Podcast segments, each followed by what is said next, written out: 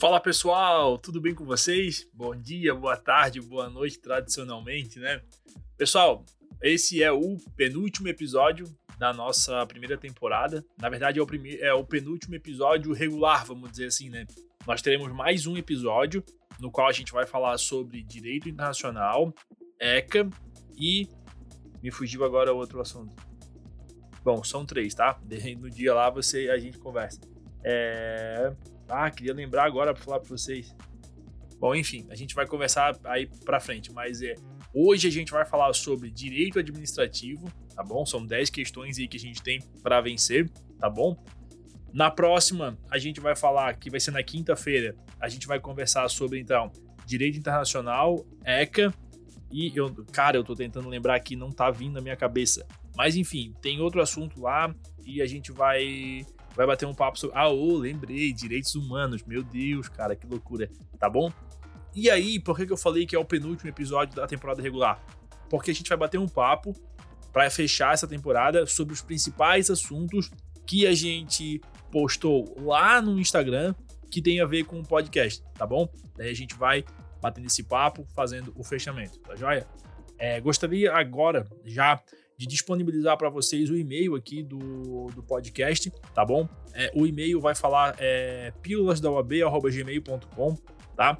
É, mandem o que vocês quiserem, na verdade, tá bom? Dúvidas, é, sugestões para o podcast, é, sei lá, se vocês quiserem trocar uma ideia, conversa com a gente aí também, tá bom? Por enquanto, essas temporadas a gente vai explorar todas as provas, tá? Mas é intercalar alguns assuntos aí é sempre bacana, tá bom? Tamo junto aí, pessoal. Vamos lá, sem mais delongas, diretão aí para a primeira questão. A primeira questão, ela vai falar sobre responsabilidade objetiva. Joia? Vamos lá. Então, é, diz o seguinte o enunciado.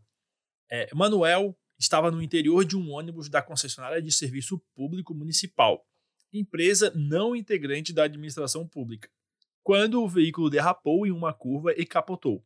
Em razão desse acidente, Manuel sofreu dano material e moral. Nessa situação hipotética, a responsabilidade será, e aí vem as opções. Letra A. Será objetiva e da concessionária com prazo de prescrição de 5 anos, conforme previsto em lei especial. Essa resposta está correta. Por quê? Olha só, a responsabilidade ela vai ser objetiva e da concessionária, né? Porque lá no artigo 37, parágrafo 6 da Constituição Federal, fala o seguinte: as pessoas jurídicas de direito público e as de direito privado prestadoras de serviços públicos responderão pelos danos que seus agentes nessa qualidade causarem a terceiros, assegurado o direito de regresso contra o responsável nos casos de dolo ou culpa. Né? Nesse caso, é, olha só, Tá? Isso é o que diz a Constituição. Tá? É responsabilidade da, da concessionária. Só que, cuidado com o pulo do gato, tá? O Código Civil, lá no artigo 206, ele vai dizer que a prescrição para essa ação é de três anos, tá bom? E no, no inciso 5 diz que a pretensão para reparação civil, tá bom? Então, assim, ó, o artigo 206, parágrafo 3 fala que é de três anos a pretensão para reparação civil. Só que, por outro lado, tem a Lei 9.494 de 97, é uma lei especial, que ela diz o seguinte, tá? Artigo 1C, primeiro C. Prescreverá em cinco anos o direito de obter indenização dos danos causados por agentes de pessoas jurídicas de direito público e de pessoas jurídicas de direito privado prestadoras de serviços públicos, tá joia? Então fica atento, tá? Porque tem várias decisões, tá, pessoal? Eu, eu trouxe uma aqui que foi bem comentada, que é o ministro Antônio Carlos, que manteve a decisão do TJ do Rio de Janeiro, que enfatizou que a Lei 9494 de 97 ela é de natureza especial e delimita claramente que o prazo prescricional quinquenal é válido nas ações indenizatórias contra danos causados por agentes de pessoas jurídicas de direito público ou privado prestadores de serviço público. Tal diploma prevalece sobre a norma geral do artigo 206, parágrafo 3 inciso 5 do Código Civil. Beleza?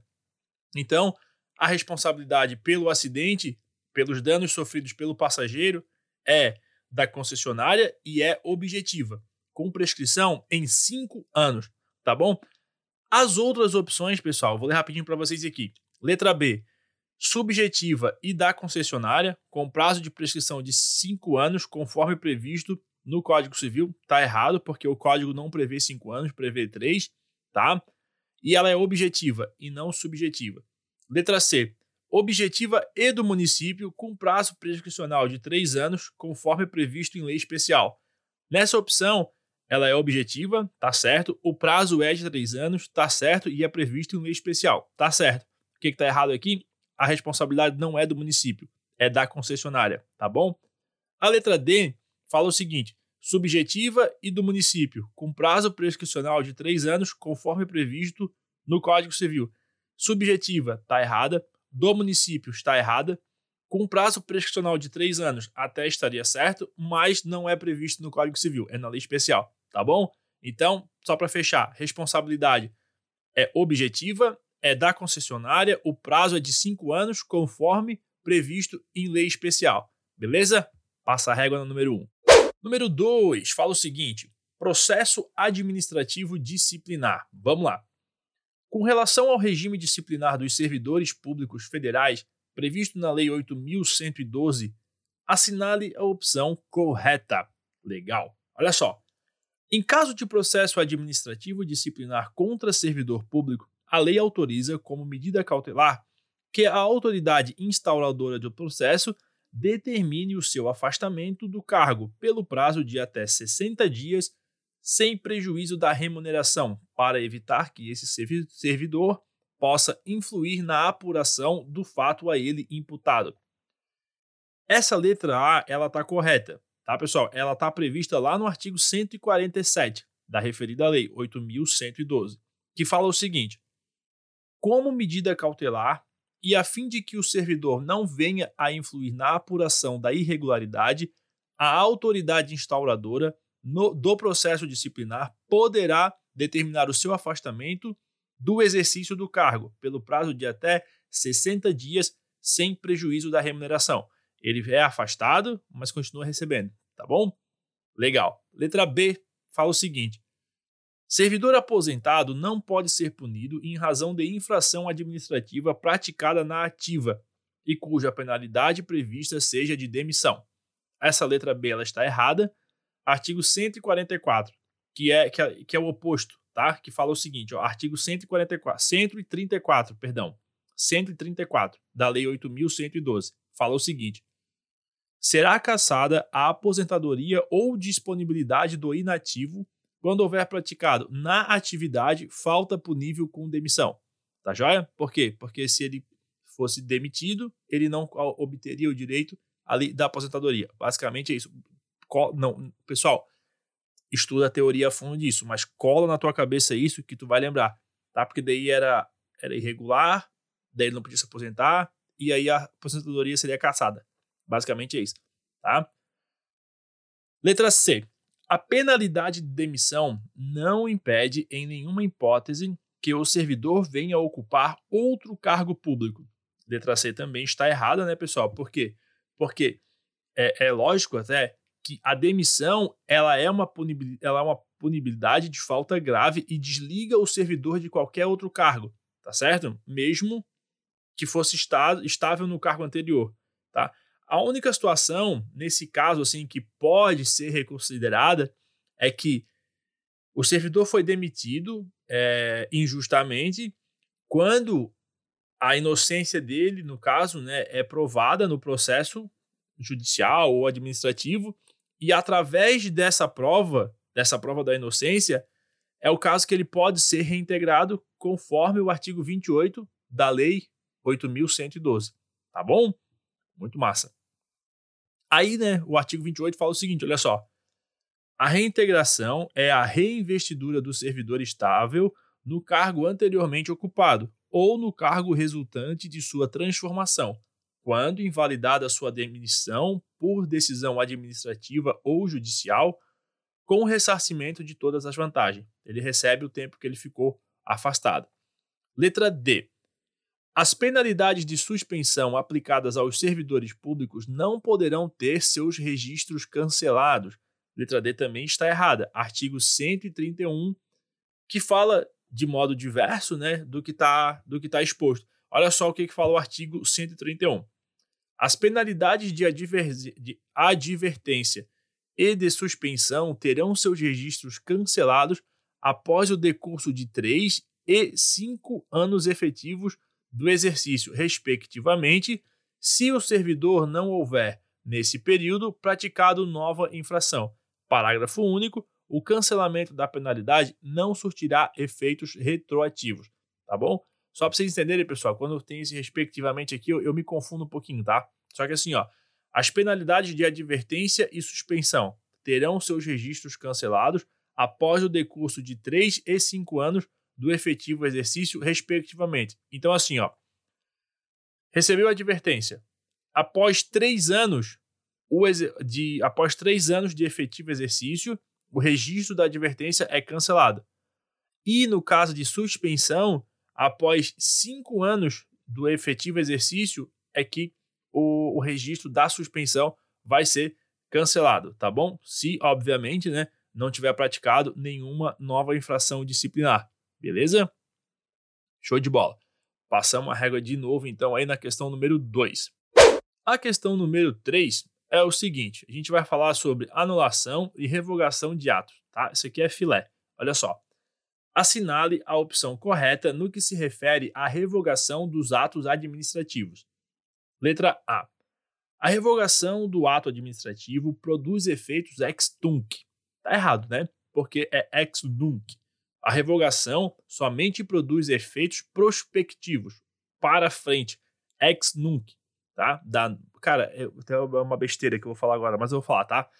Ex nunc é para frente, é da nuca para frente, tá bom? Nuca para frente. Ex tunc com T é para trás, é da testa para trás. É ridículo isso, né? Mas eu duvido se vocês vão esquecer daqui para frente, tá bom? Bora lá. Vou ler de novo, tá? A revogação somente produz efeitos prospectivos para frente, ou seja, ex nunc, porque o ato revogado era válido e não tinha nenhum vício, tá bom? Além disso, deve ser respeitado que os famosos direitos adquiridos, tá certo? Legal. Vamos lá.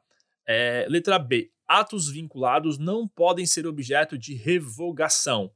Essa está certa. Tá? Os atos vinculados não podem ser revogados porque não comportam juízo de oportunidade e de conveniência, tá joia? É, eu peguei um exemplo aqui legal para gente, a gente dar uma analisada. Se o indivíduo preenche todos os requisitos é, exigidos para o exercício de determinada profissão regulamentada em lei, tem direito a obter a licença do poder público para o seu exercício, beleza? E essa licença não pode ser revogada pela administração. Posteriormente, se o indivíduo deixar de atender às condições exigidas para ter o exercício da profissão, ele vai ter a sua licença é, cassada, mas não revogada. Tá bom? Boa. Letra C. A revogação pode atingir certidões e atestados. Aqui é o seguinte, pessoal. As certidões e atestados, assim como atos de conteúdo meramente declaratórios, não podem ser revogados, porque eles se limitam a declarar que uma situação existe ou não existe, sendo descabido revogar a realidade, aquilo que existe, aquilo que não existe, tá bom? E, por fim, olha só, letra D.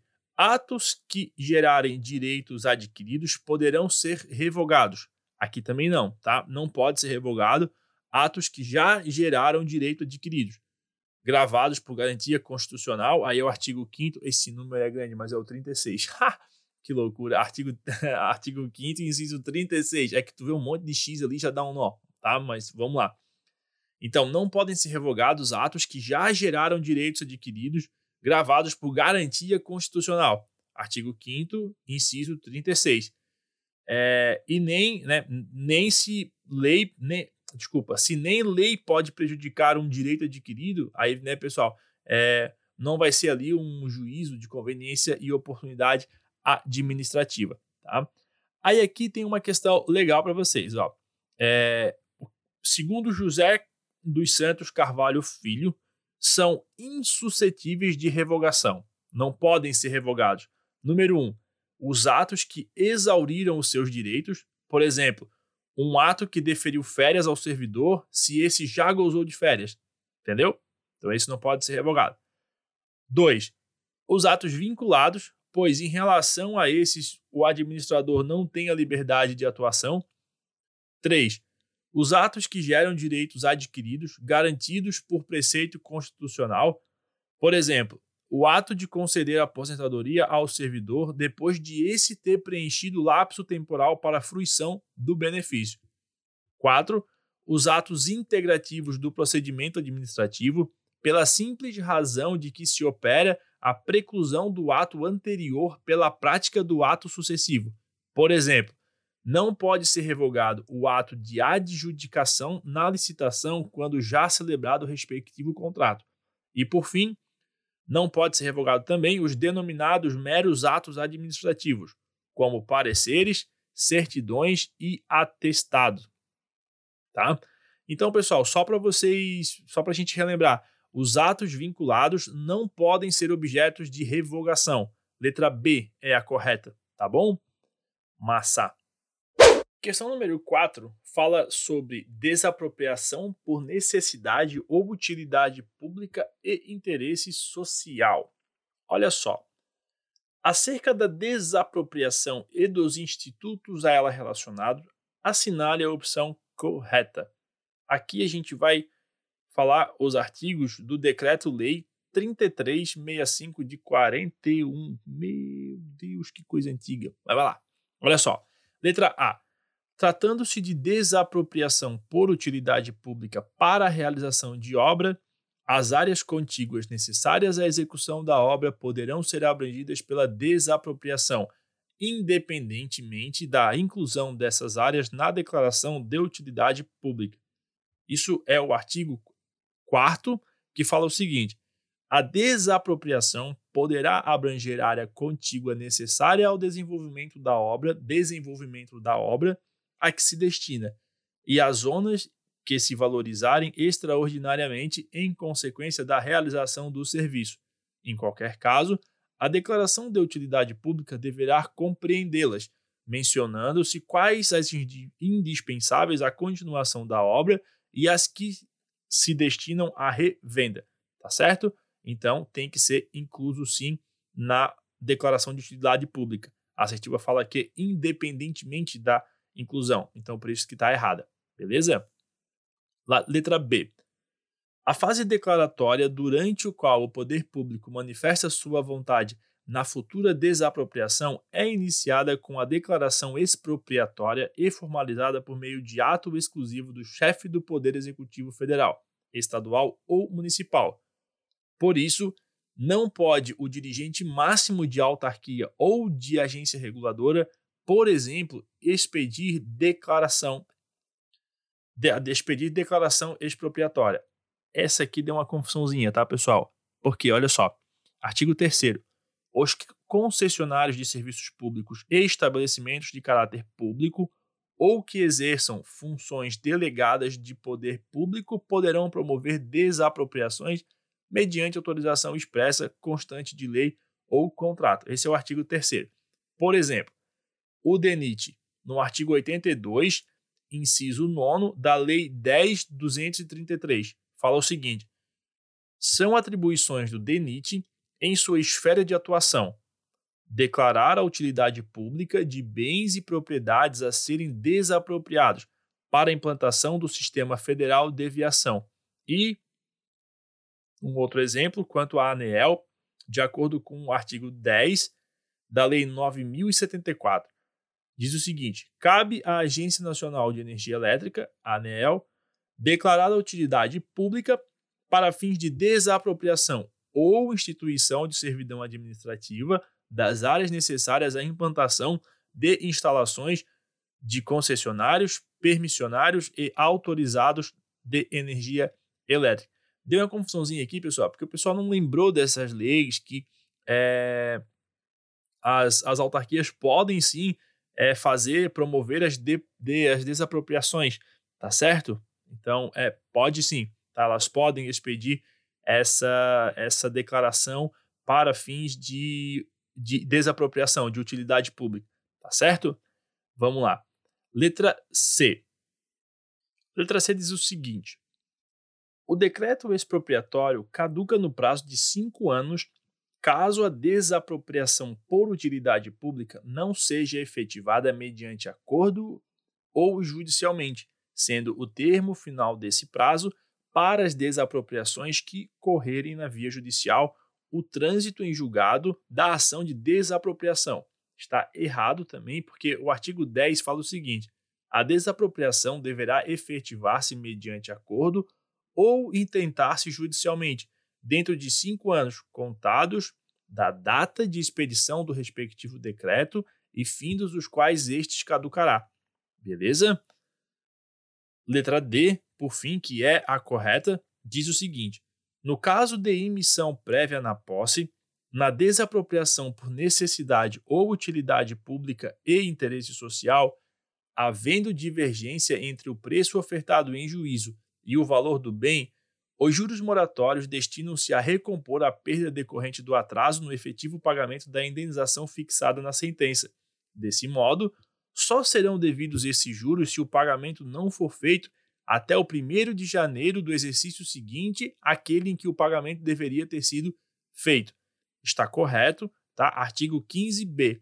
Nas ações que se refere ao artigo 15a, os juros moratórios destinam-se a recompor a perda decorrente do atraso no efetivo pagamento da indenização fixada na decisão final de mérito e somente serão devidos à razão, a, perdão, à razão de até 6% ao ano, a partir do 1 de janeiro do exercício seguinte, aquele em que o pagamento deveria ser feito, nos termos do artigo 100 da Constituição.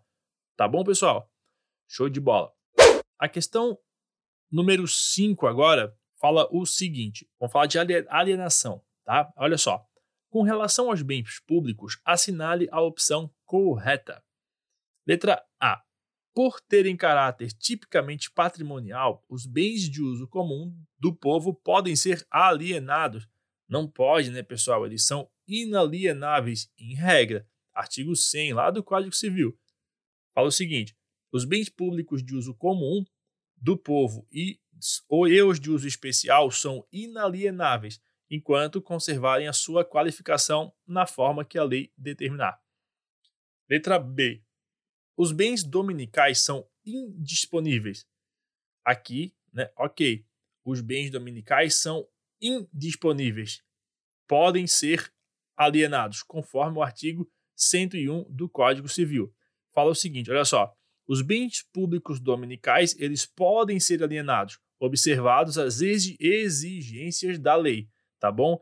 Então a questão está errada quando ela fala os bens dominicais são indisponíveis. Porque não, eles são disponíveis, eles podem ser alienados, tá? O que, que são esses bens dominicais, pessoal? Né? Um professor fazendo uma piada horrível, bens do domingo e tudo mais.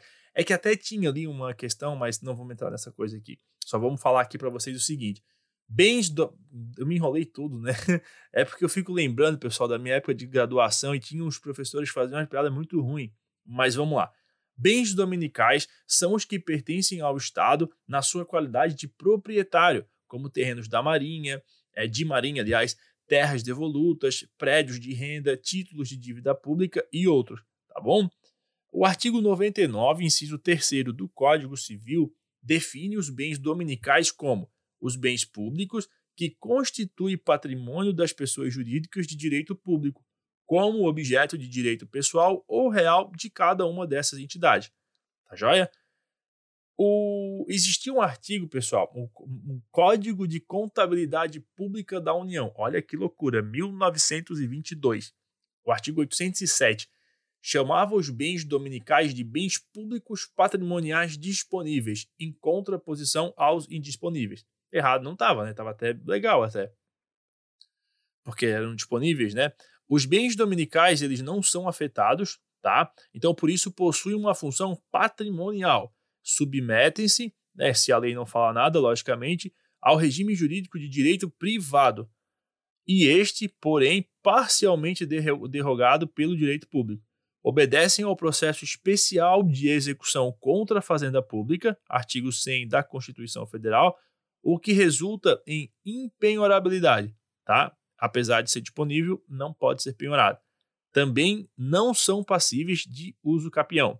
Então, portanto, eles são imprescritíveis, joia?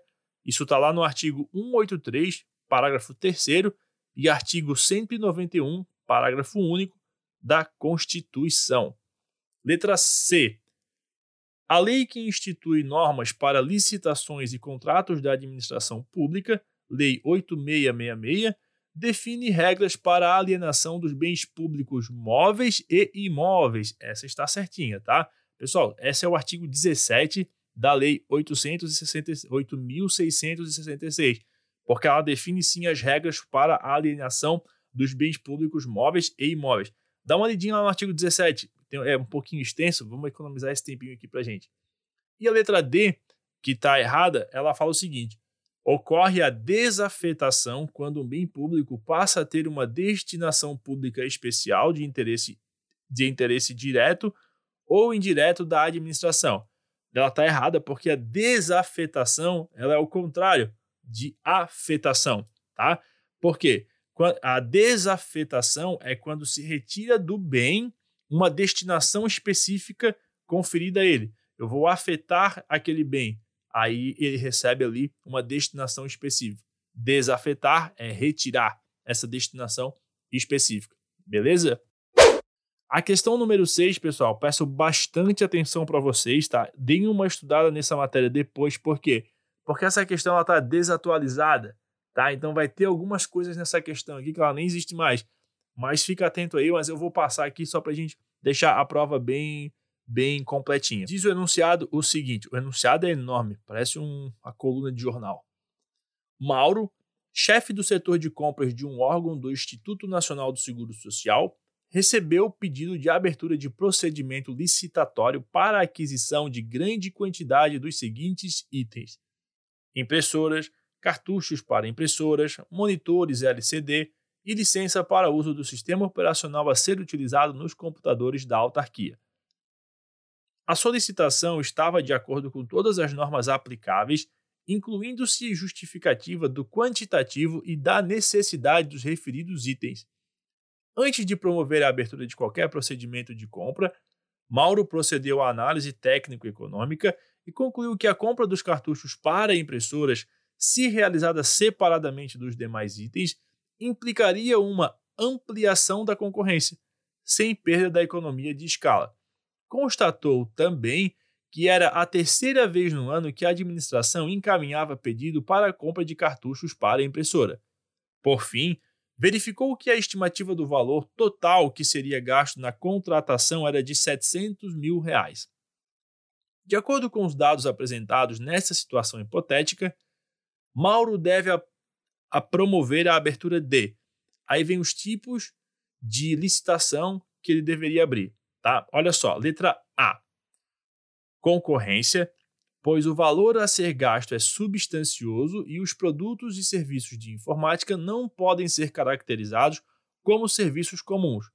É tá errada essa questão, porque a Lei Ordinária 8248 dispõe que dispõe sobre a capacitação e competitividade do setor de informática e automação e traz o seguinte: artigo 3 parágrafo 3 a aquisição de bens e serviços de informática e automação considerados bens e serviços comuns, nos termos do parágrafo único do artigo 1 da Lei 10.520, poderá ser realizada na modalidade pregão, restrita às empresas que incumpram o processo produtivo básico. Tá certo? Então, é sim, é, é sim caracterizado como bens e serviços comuns. A assertiva diz que não, e a assertiva fala ainda como que a licitação é uma concorrência e não é, é pregão. Joia? Letra B. Pregão, ou pregão, como você preferir. Pregão é, é um, um prego bem grande, né? Vamos lá. Letra B. Pregão. Sendo preferencial a sua utilização na forma presencial. Aqui onde é onde começa um pouco da, da desatualização dessa questão. Ela está errada porque antes da, dessa atualização, ela era preferencialmente de forma eletrônica, o pregão. Agora não, agora é obrigatório, tá joia? Uh, dizia, dizia o seguinte, né, que é preferencial a utilização do pregão na forma eletrônica, de acordo com o decreto 5504, que trata do pregão em sua ordem eletrônica.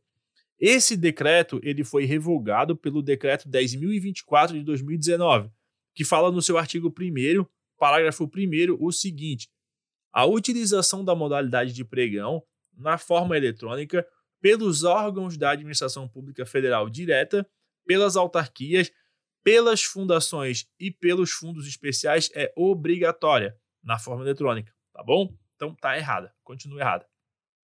Letra C.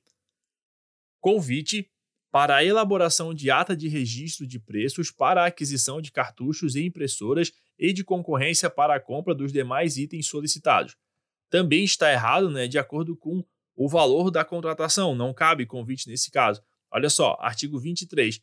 As modalidades de licitação a que se referem o inciso 1 a 3 do artigo anterior serão determinadas em função dos seguintes limites, tendo em vista o valor estimado da contratação. É, apesar, né, pessoal, aqui é, na Lei 8666 teve alterações no inciso 1 do artigo 23 em 2018, tá? O inciso 2 não foi alterado, então ele continua a mesma coisa. Para compras e serviços não referidos no inciso anterior, olha só, letra A, a linha A, convite até 80 mil reais, tomada de preço até 650 mil reais e concorrência acima de 650 mil reais. Tá? Então, o artigo 23 diz o seguinte: as modalidades de licitação a que se referem os incisos 1 a 3 do artigo anterior serão determinadas em função dos seguintes limites, que são esses que a gente leu agora. Tá? Então, por isso que não cabe convite, porque o convite é até 80 mil reais e os valores apurados são de 700 mil reais. Beleza?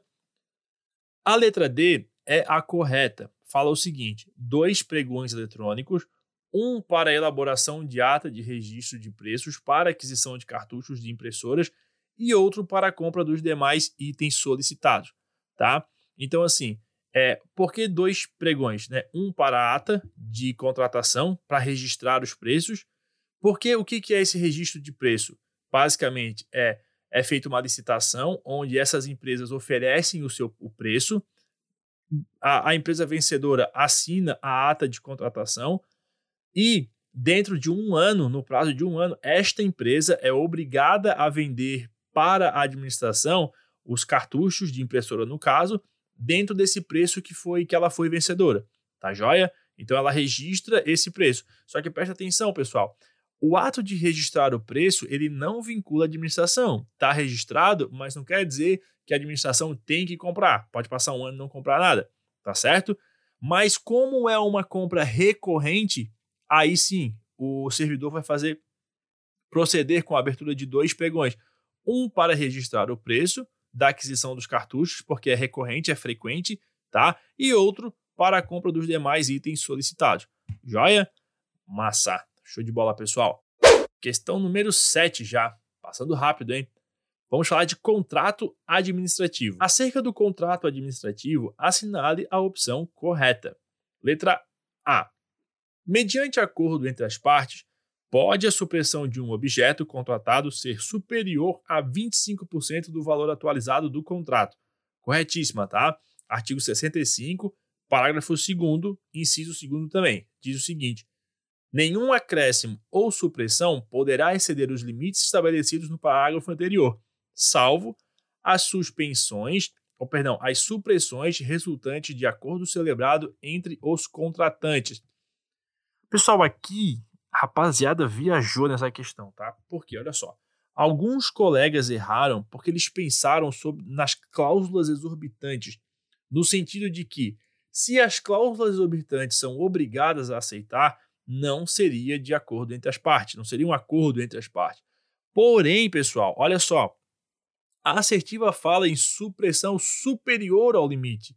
Então, nesse caso de supressão superior ao limite, as partes, as partes podem se acordar. Então, se eles acordaram entre eles, então tá tudo, tá tudo certo. Não é cláusula exorbitante, porque as duas partes concordaram, olha, pode variar acima do limite. Beleza? Né? E a título de curiosidade, que limites são esses, né? Já que a gente viu ali, tá certo? Eu vou ler na letra B, porque é a resposta da letra B esse limite, tá? Olha só, letra B. O contratado fica obrigado a aceitar, nas mesmas condições contratuais, os acréscimos que se fizerem nas obras, serviços, compras ou reforma de edifício, até o limite de 25% do valor inicial atualizado do contrato. Ela está errada, tá? Artigo 65, parágrafo 1, que fala o seguinte: o contratado fica obrigado a aceitar, nas mesmas condições contratuais, os acréscimos ou supressões que se fizerem nas obras, serviços ou compras, até 25% do valor inicial do contrato. E, no caso particular de reforma ou de equipamento, até o limite de 50% para os seus acréscimos. Tá? Por que a questão está errada? A questão falou em é, acréscimos que se fizerem nas obras, serviços, compras ou reformas de edifício até 25%. Está errado reforma de edifício é até 50%. Só que assim, cuidado, tá? Porque se a assertiva falar assim, ó, é, o contratado, é, enfim, foi feito um contrato lá com a administração pública e foi imposto que te, haveria um acréscimo de 15% no contrato e de reforma de edifício e o contratado ele era obrigado a aceitar. Está certo ou está errado? Está certo. Por quê? Porque o limite é até 50% para a reforma de edifício. Não quer dizer que se tiver um acréscimo de 10%, ele não pode aceitar. Ele pode aceitar. Deu um burburinho também nessa questão, porque foi falado, foi arguído isso, ah, deveria ser cancelado, porque a compras ou reforma de edifício até o limite de 25%. Porque o que, que o pessoal alegou? É, sendo de 50%, a reforma de edifício recebendo o acréscimo de 25% e o limite é de 50%, estaria correta a questão. Só que não, a letra B fala até o limite de 25%, e não é reforma e edifício é até 50%. Pessoal, ficou enrolado, eu sei que eu falo rápido, né? Mas assim, ó, artigo 65, parágrafo 1 da Lei 8666. Dá um confere lá que vocês vão se achar, beleza? Top. Olha só, letra C. Em em, oh, parece o inglês, né? In, não, é em. em atenção ao princípio da supremacia do interesse público, a majoração dos encargos do contratado advinda de alteração unilateral do contrato não implica o restabelecimento do equilíbrio econômico-financeiro inicial. Essa resposta está errada. Artigo 65, parágrafo 6. Em havendo alteração unilateral do contrato que aumente os encargos do contrato, perdão, do contratado, a administração deverá restabelecer por aditamento o equilíbrio econômico-financeiro inicial. Havendo alteração unilateral do contrato que aumente os encargos do contratado, a administração deverá restabelecer por aditamento o equilíbrio econômico-financeiro inicial. Beleza? Massa. Letra D. A responsabilidade do contratado pela reparação ou correção dos vícios encontrados no objeto contratado somente ocorrerá se houver previsão expressa no sentido no, no, nesse sentido no contrato firmado entre a administração pública e o fornecedor. Tá errada essa questão também, essa assertiva, tá? Artigo 69, artigo que fala o seguinte: o contratado é obrigado a reparar corrigir, remover, constituir, reconstruir ou substituir as suas expensas, no total ou em parte, o objeto do contrato em que se verificarem vícios, defeitos ou incorreções resultantes da execução ou de materiais empregados. Tá? Essa previsão ela está na própria Lei 8666 e não consta que essa obrigação deve estar expressa em contrato porque já está na lei, tá certo? E eu estou falando isso porque alguns colegas eles se confundiram e assinalaram como correta. Por quê? Porque o artigo 65 ele fala o seguinte: são cláusulas necessárias em todo contrato as que estabeleçam, inciso 7, os direitos e as responsabilidades das partes, as penalidades cabíveis e os valores das multas. Tá joia? Então, assim, eles assinaram, assinalaram essa questão como correta porque a questão dizia o seguinte: a responsabilidade do contratado pela reparação ou correção dos vícios encontrados no objeto contratado somente ocorrerá se houver previsão expressa nesse sentido no contrato firmado entre a administração pública e o fornecedor.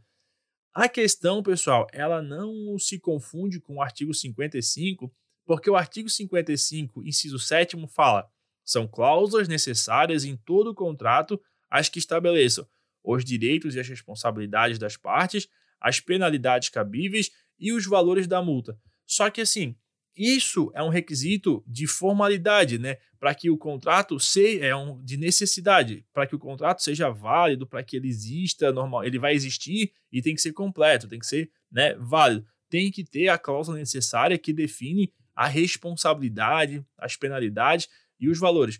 Só que assim, isso não se confunde é, sobre ali com o artigo 69, onde fala que o contratado é obrigado a reparar, corrigir, remover reconstruir ou substituir as suas expensas, no total ou em parte, o objeto do contrato em que se verificarem vícios, defeitos ou incorreções.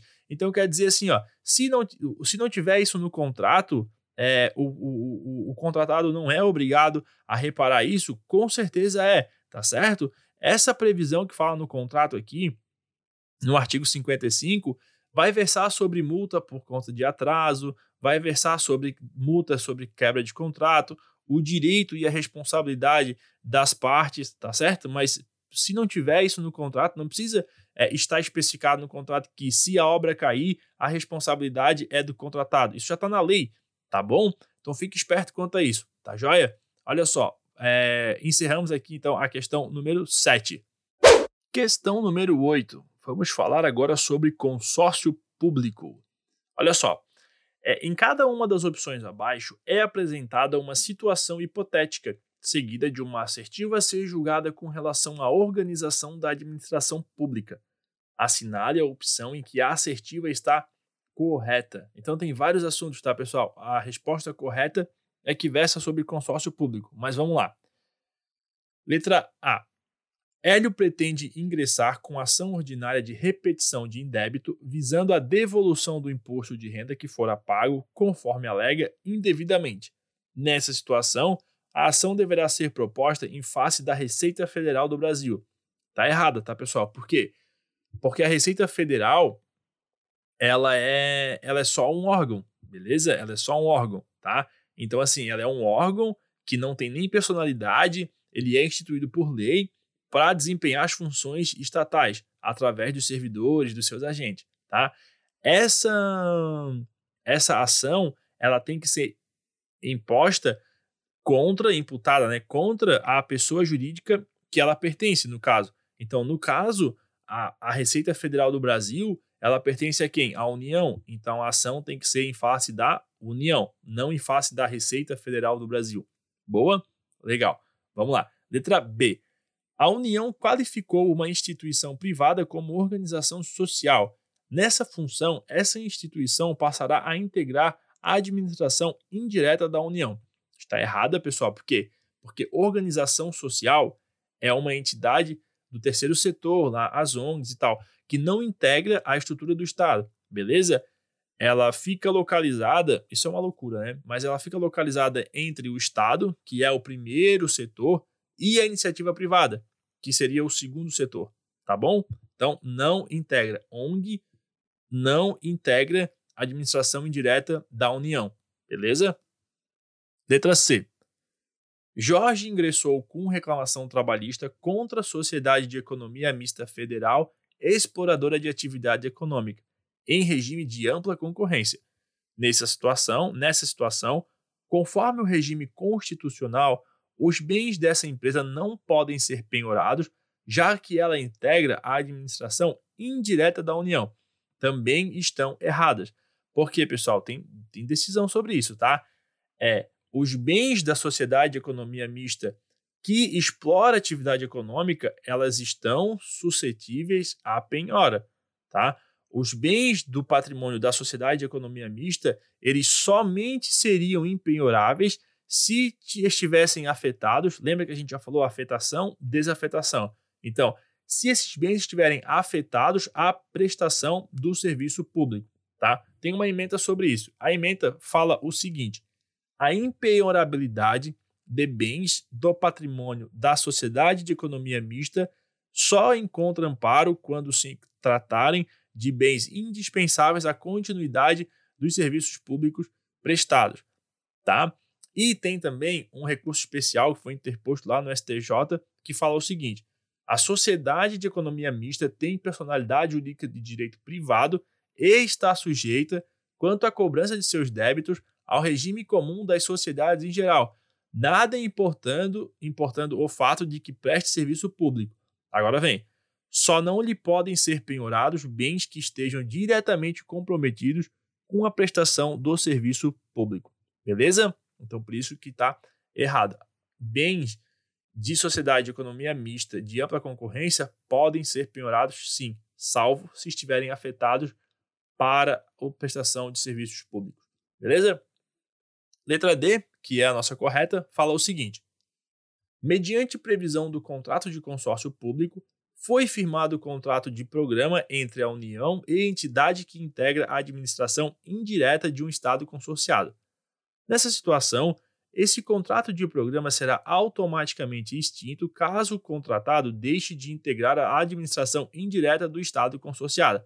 Está correta, tá? Artigo 13 da Lei 11.107, que diz o seguinte: deverão ser constituídas e reguladas por contrato de programa como condição de sua validade as obrigações que um ente federado constituir para com outro ente da federação ou para com o consórcio público no âmbito de gestão associada em que haja a prestação de serviços públicos ou a transferência total ou parcial de encargos, serviços, pessoal ou de bens necessários à continuidade dos serviços transferidos. Aí vem o parágrafo 6, que fala o seguinte: o contrato celebrado na forma prevista do parágrafo 5 deste artigo será automaticamente extinto no caso de o contratado não mais integrar a administração indireta do ente da federação que autorizou a gestão associada de serviços públicos por meio de consórcio público ou convênio de cooperação, tá bom? É o artigo 13, parágrafo 6 anota aí, da Lei 11.107 de 2005. Tá joia? Massa! Questão número 9 vamos falar de processo administrativo federal. Fala o seguinte: uh, com relação ao processo administrativo federal, assinale a opção correta. Pessoal, anota aí. Todos os artigos que a gente fala agora são da Lei 9784 de 99. Letra A. Não se admite a legitimidade de associação para a defesa de direitos ou interesses difusos. Está errada. Por quê? O artigo 9 da Lei 9784 de 99 fala o seguinte: são legitimados como interessados no processo administrativo, inciso 4, as pessoas ou associações legalmente constituídas quanto a direitos ou interesses difusos, tá? Então, por isso que está errada, tá certo? Porque se admite sim ali a legitimidade é, dessas pessoas, dessas associações legalmente constitu constituídas para o ingresso ali do processo administrativo federal. Letra B. Não pode uma autoridade hierárquica superior delegar a uma autoridade inferior o poder de decidir, em primeira instância, os processos administrativos de sua competência não exclusiva. Aqui está errada, tá? Porque quando a competência não é exclusiva, é admitida sim a, a, delegação, tá joia? O artigo 13 fala o seguinte: não podem ser objeto de delegação 1. Um, a edição de atos de caráter normativo. 2. A decisão de recursos administrativos. 3. As matérias de competência exclusiva do órgão ou autoridade.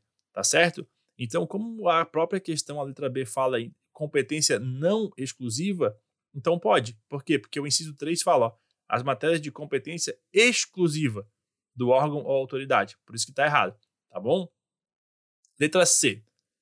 Não se admite a intimação fictícia. É, isso está errado, né? Porque é admitida, sim, a, a, a intimação ficta. É o artigo 26, parágrafo 4 que fala o seguinte: nos casos de interessados indeterminados, desconhecidos ou com domicílio indefinido, a intimação pode ser efetuada por meio de publicação oficial. Então, é a, a, a intimação ficta, tá bom? Então, pode sim, é permitido, tá? Letra D, perdão.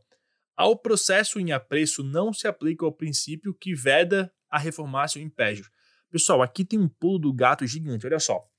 Olha só a maldade no coração dos caras. Ao processo em apreço não se aplica o princípio que veda a reformácio impégios. Ou seja, impérios, né? Se não se aplica o princípio que veda a reformácio impérios, então pode a reformácio império. Entenderam? Artigo 64. O órgão competente para decidir o recurso poderá confirmar, modificar, anular ou revogar, total ou imparcialmente, a decisão recorrida, se a matéria for de sua competência. Parágrafo único. Se da aplicação do disposto neste artigo puder decorrer gravame à situação do recorrente, este deverá ser cientificado para que formule suas alegações antes da decisão, tá? Então assim, ó, o recurso ele pode agravar a situação, ou seja, ele admite a reformácio impédios, e a revisão não pode agravar a situação, ou seja, não admite a reformácio impédios, tá? Apesar, né, nesse, nesse caso assim de ter relativamente fácil saber essa resposta, o que mata é a é a maldade no coração na redação. A, ao processo em apreço não se aplica o princípio que veda.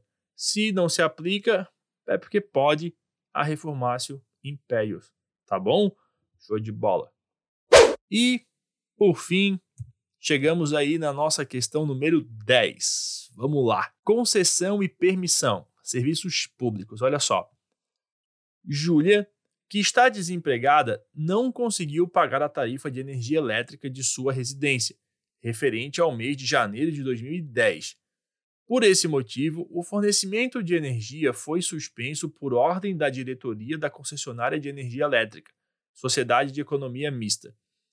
Considerando essa situação hipotética, assinale a opção correta. Vamos lá. A resposta correta, pessoal, é a letra B, tá? Mas eu vou ler as outras para vocês para a gente poder ficar ligado em tudo. Olha só. O fornecimento de energia elétrica à residência de Júlia não poderia ter sido suspenso em razão do inadimplemento, visto que, conforme entendimento do STJ, constitui serviço público essencial. Tá um meio certa, meio errada, tá? Mas poderia sim ter sido é, suspenso, tá, pessoal? Porque né, a falta de pagamento, ela realmente, ela, ela, no caso de energia elétrica, ela enseja assim o encerramento do fornecimento. Só que tem uma regra, que é o que traz a letra B. Olha só. A lei de regência autoriza a suspensão do serviço desde que haja prévia notificação do usuário. Aí sim, tá? Artigo 6 parágrafo 3 da Lei 8987 diz o seguinte: não se caracteriza como descontinuidade do serviço a sua interrupção em situação de emergência ou após aviso prévio quando, inciso 2 por inadimplemento do usuário, considerando o interesse da coletividade. Então, assim, pode suspender, mas tem que avisar antes. Não pode só chegar lá e cortar a luz, como a gente fala popularmente, tá bom? Joia. Letra C fala o seguinte: lei estadual poderia, de forma constitucional, criar isenção dessa tarifa nos casos de impossibilidade material do seu pagamento, no caso do desempregado, no caso de desemprego do usuário é, não poderia, né? Essa isenção, infelizmente, não é assim que funciona. Questão de competência mesmo. E, olha só, letra D. Não caberia mandado de segurança contra o ato da diretoria da concessionária, porque ela não é autoridade pública. Tá? Pessoal, aqui não cabe o um mandado de, de, de segurança, é, porque é, ela não fez o pagamento, então não há direito líquido e certo, né, nesse caso, e também foi feito o aviso antes, tá? Então, nesse caso aí não tem não tem por que o mandado se aplicar, tá, tá certo? É, pessoal, com isso a gente encerra então essa, essa prova de direito administrativo. Ficaram vários assuntos em aberto. Eu, cara, esse episódio a gente gravou umas duas ou três vezes. O primeiro episódio ficou com uma hora e meia, cara. Ficou muito grande. Porque a gente começa a viajar aqui nos conceitos e esquece das questões. Então, aqui, ó, nesse negócio do mandado de segurança, deixa eu dizer para vocês onde é que cabe, onde é que não cabe. No caso da revogação, ia falar sobre atos administrativos. Então, assim, a gente vai gravar as aulas mais para frente sobre esses atos, sobre essas matérias, sobre o que é uma coisa e o que é outra. Fica atento aí no podcast que vai vir, tá joia? Então é isso aí, pessoal. Reitero aqui o convite para vocês seguirem a nossa página lá no Instagram, é, Pílulas da OAB. Pessoal, além de curtir, sigam a página, deem um likezinho lá pra gente, que é bem importante para divulgar mais ainda esse conteúdo tá joia? É, ouçam os outros episódios também, né? Seria bem interessante também para a gente poder jogar o episódio lá para cima. E se vocês puderem seguir a nossa página, né? O nosso podcast aqui também fica bem bacana, tá certo? Reforço aqui que a gente tem um e-mail, então, né? Pílulas da. Se você quiser mandar qualquer coisa pra gente, tá bom? Pessoal, só não briga com a gente, tá bom? A gente faz isso aqui com bastante carinho e no 0800 aí para todo mundo, tá joia? Beijão no coração, tchau, tchau.